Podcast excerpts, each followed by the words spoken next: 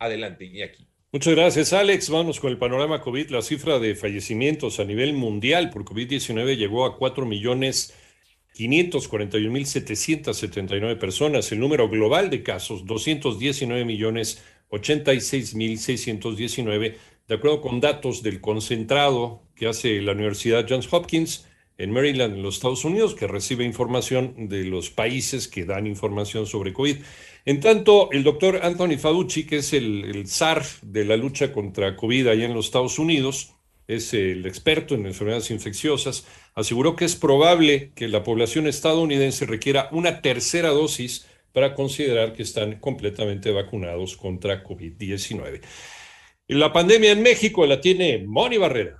Al confirmar 18.138 nuevos contagios más en un día, la Secretaría de Salud informó que ya son 3.387.885 casos de COVID en el país y 993 defunciones más en las últimas 24 horas. Así suman 261.496 decesos oficialmente. A través del boletín técnico se informó que hay 495.127 casos sospechosos. La Ciudad de México y Estado de México son las entidades con más contagios, seguido de Nuevo León, Guanajuato, Jalisco, Tabasco, Puebla, Veracruz, Sonora y San Luis Potosí, que en conjunto conforman el 66% de todos los casos acumulados en el país. En 889 Noticias, Mónica Barrera.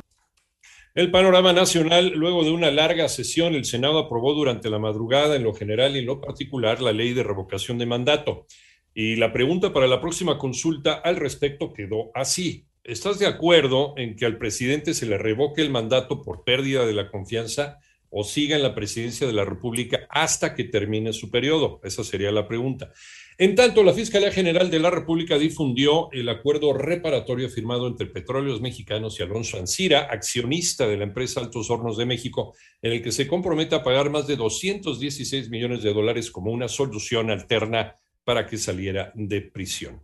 Y la Comisión Estatal de Derechos Humanos en Jalisco documentó que en al menos 23 ocasiones mujeres reclusas en la Comisaría de Reinserción Femenil fueron trasladadas de manera irregular a diversos centros de reclusión para varones en el Estado para asistir a, entre comillas, eventos sociales. La Secretaría de Hacienda lista más de 60 microproyectos en alianza con la iniciativa privada. María Inés Camacho. El secretario de Hacienda, Rogelio Ramírez de la O, afirmó que la incertidumbre sobre la pandemia ha disminuido, lo que permite pensar en volver a generar saldos en los fondos de emergencia que el gobierno ha agotado para evitar la deuda durante la contingencia sanitaria, ya que la meta siempre ha sido mantener en niveles óptimos la deuda. La agenda de 2022-2024 es una agenda para asegurarnos que tenemos un aterrizaje fiscal con equilibrio. Asimismo, adelantó que están por anunciar un paquete de proyectos micro. Bajo insistencia del sector privado que está constantemente generando proyectos, estamos por anunciar un tercer paquete y la regla es que sean paquetes que se puedan avanzar suficientemente para 2024 porque es el tipo de proyectos micro en donde el presidente ahora quiere poner énfasis. 88.9 Noticias, María Inés Camacho Romero.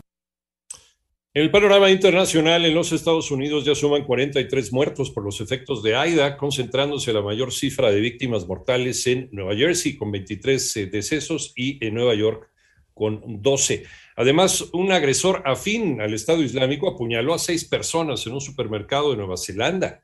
Las autoridades informaron que ya seguían al extremista a las 24 horas, por lo que lograron neutralizarlo en 60 segundos. Por otra parte, decenas de mujeres afganas se manifestaron para pedir a los talibanes que les brinden acceso al campo laboral.